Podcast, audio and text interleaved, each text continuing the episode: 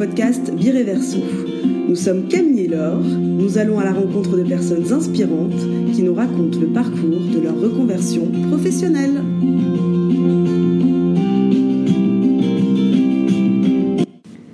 Aujourd'hui, nous sommes sur les marches de la maison communale de Saint-Gilles, à côté de la pâtisserie de Katia, la petite parisienne. Katia nous raconte comment, du journalisme automobile, elle en est arrivée à ouvrir une pâtisserie. Bonjour Katia, donc on est là pour que tu nous racontes un peu ton expérience professionnelle et donc on aurait aimé un peu savoir comment t'en es arrivée à ouvrir euh, cette pâtisserie à Saint-Gilles à Bruxelles. Bonjour, donc euh, je m'appelle Katia Lefebvre, euh, j'ai 47 ans. Euh, j'ai toute une vie professionnelle derrière moi parce que j'étais journaliste dans la presse automobile, dans le magazine français qui s'appelle Automoto, magazine papier, hein, pas, l'émission de télé.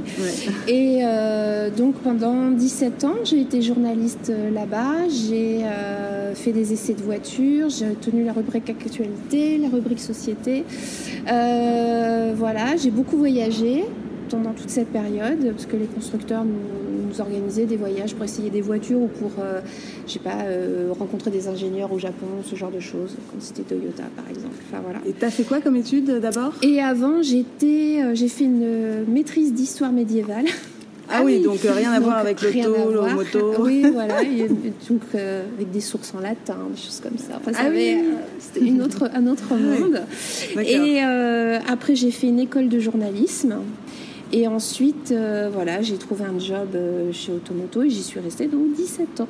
Ah oui, quand même. Voilà. Après, euh, en fait, ce qui s'est passé, c'est que moi, ça me trottait dans la tête de changer de vie professionnelle, mais il y a eu un déclic extérieur qui était le fait que le journal dans lequel je travaillais, Automoto, qui appartenait au groupe Lagardère Active, a été vendu. Ça a été vendu à une euh, société qui euh, ne souhaitait pas garder l'équipe telle qu'elle était. Donc euh, moi, je n'ai pas pris du tout ça comme une catastrophe. Je me suis dit que c'était le moment de faire autre chose. Et donc j'ai négocié un départ avec une clause de cession qui m'a permis de tenir le coup financièrement pendant 4 ans.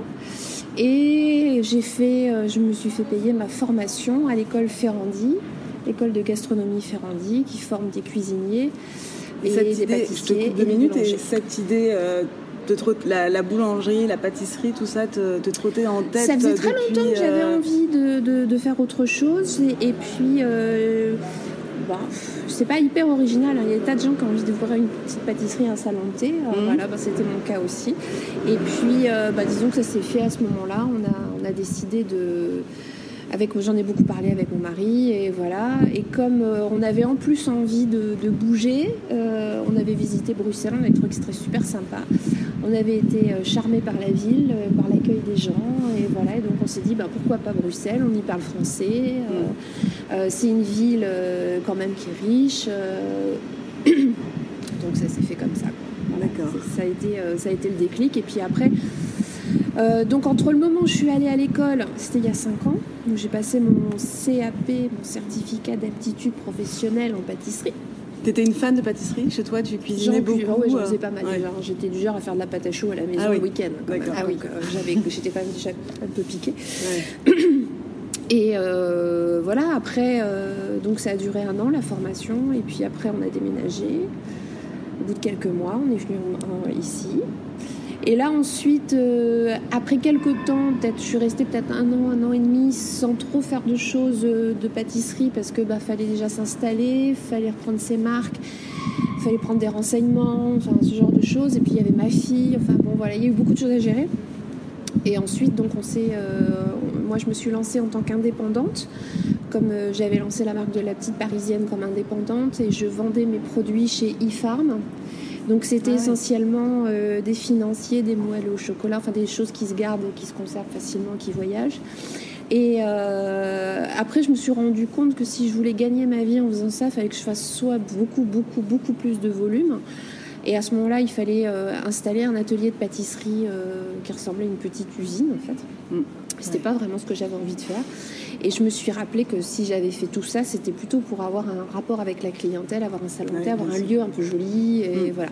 J'avais pas envie d'enchaîner euh, les plaques de de financier toute la journée, faire que ça. J'avais envie de, faire, de tester d'autres sets, de faire autre chose, de rencontrer les gens, de discuter avec eux.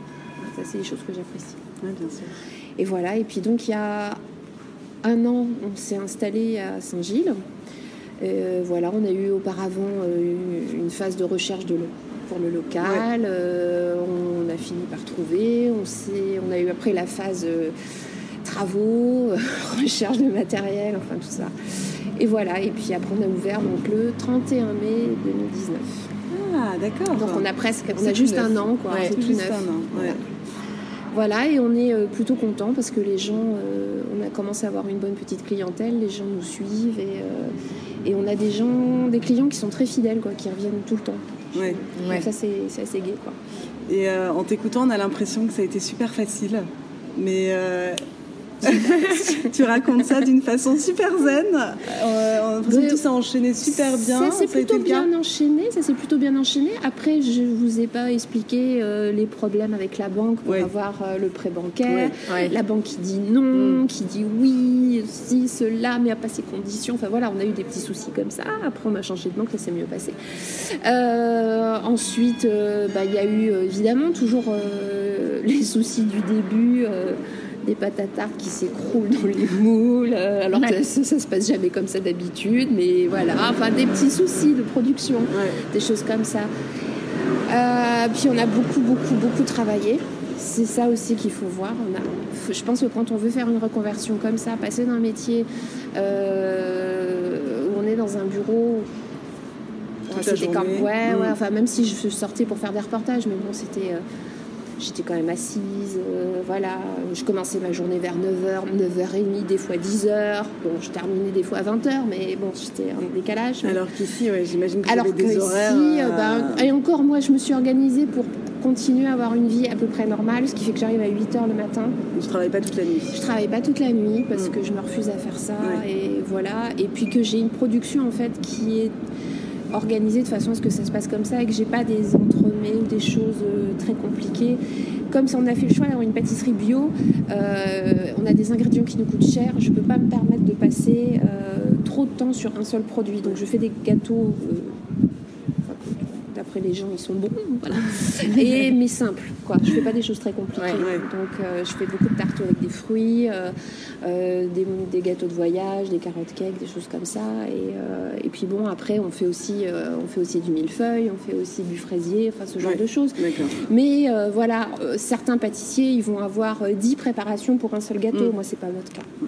On fait plus simple. Mais alors, du coup, tu dis on depuis le début, mais du coup, c'était un projet à deux et. C'est un projet à deux qu'on a mené avec euh, donc mon compagnon. Euh, qui t'a suivi direct Qui m'a suivi, tout à fait, parce qu'en fait, lui, il n'avait pas spécialement le désir de monter une pâtisserie, mais il avait le désir d'être entrepreneur, de monter son entreprise. Ça, c'était vraiment un souhait qu'il avait. Et euh, lui, de formation, enfin voilà, de métier, il était graphiste dans la presse. C'était d'ailleurs ah rencontré comme ça. Et lui, il avait envie de changer de vie aussi, et donc voilà, ça s'est fait comme ça, quoi. Pour autant, ces talents de graphiste, on les utilise beaucoup euh, pour plein de choses, mais euh, voilà, donc ça s'est trouvé comme ça, et maintenant, euh, il est expert en café, quoi.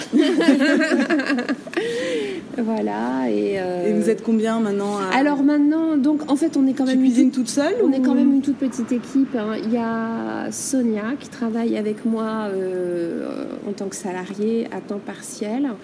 elle s'occupe de la partie salée, pour tout ce qui est euh, les mises en place pour les sandwichs, les quiches, ce genre de choses. Elle fait m'aide aussi également beaucoup en pâtisserie. Euh, et puis là on, a, là, on avait un autre jeune homme qui travaille avec nous, qui est stagiaire, qui est un stagiaire très talentueux euh, en pâtisserie, qui a travaillé presque un an avec nous. Et puis après, voilà, j'aimerais bien pouvoir engager quelqu'un d'autre en plus. Donc pour le moment, on attend un peu de voir comment les choses reprennent après cette période aussi spéciale. Ouais. Euh, voilà, il faut voir comment les choses euh, évoluent. Et, puis, vous avez euh, souffert du confinement, vous ou Pas vous avez trop, été ouvert parce qu'on a été ouvert et qu'en fait, on a plutôt bien vendu des gâteaux. Les gens, ils sont bien, bien, gavés. Bien gavés de gâteaux, bien lâchés, même s'il y avait beaucoup de gens qui faisaient des choses chez eux, il y en a aussi beaucoup qui en ont acheté chez nous. Pour notre plus grand plaisir.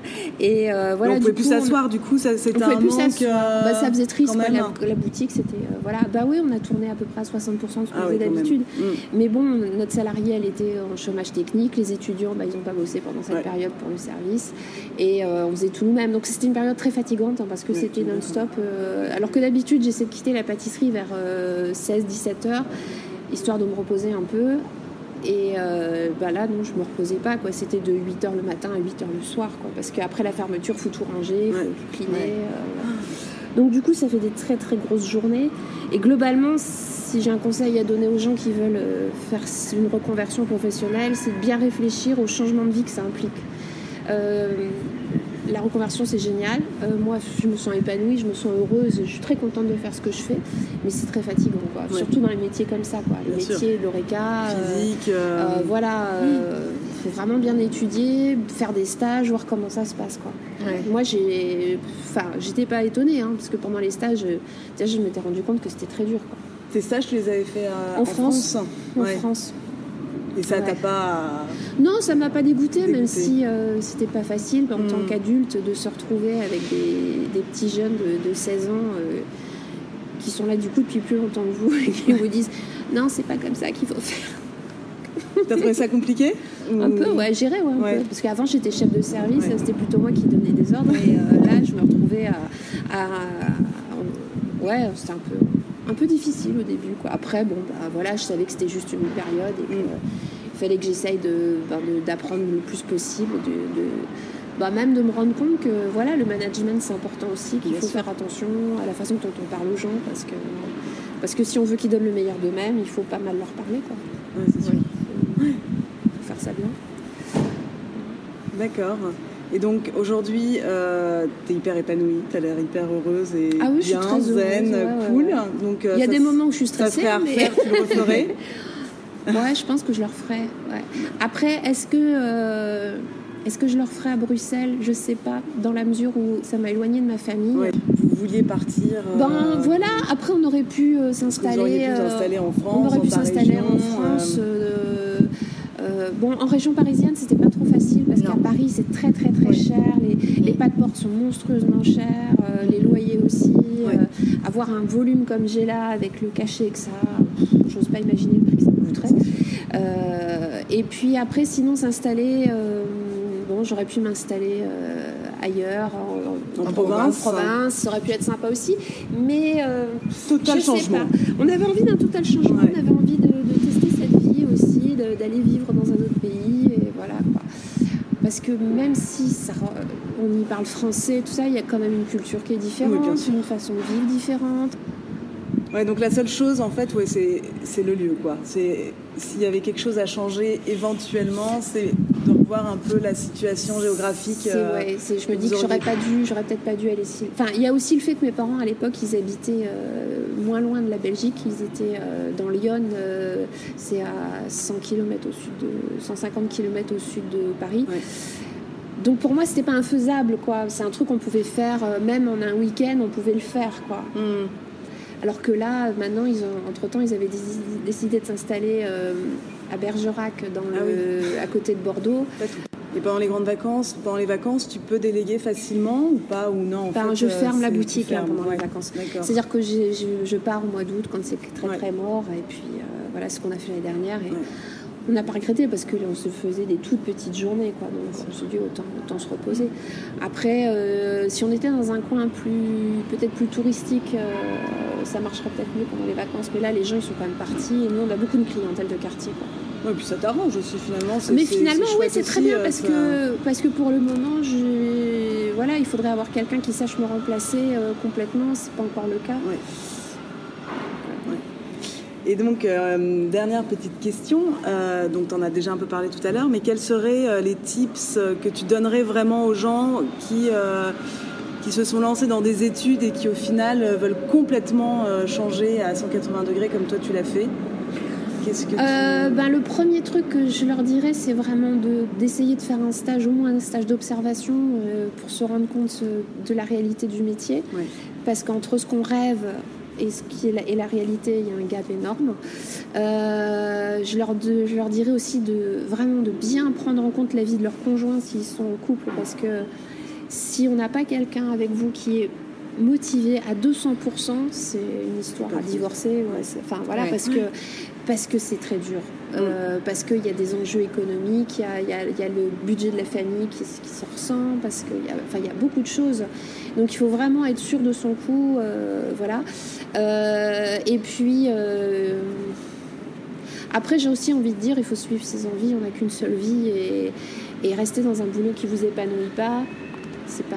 Enfin voilà, on n'a qu'une vie, il faut essayer de faire quelque chose. Enfin, c'est le travail, euh, certains considèrent ça comme une aliénation. Moi, je trouve que c'est euh, pour moi un épanouissement mmh. et je me sens heureuse. je me sens heureuse de le faire et j'aime bien moi faire toutes mes petites tartelettes, mes mmh. petits gâteaux et voilà, faire des jolies décos, ça, ça me plaît.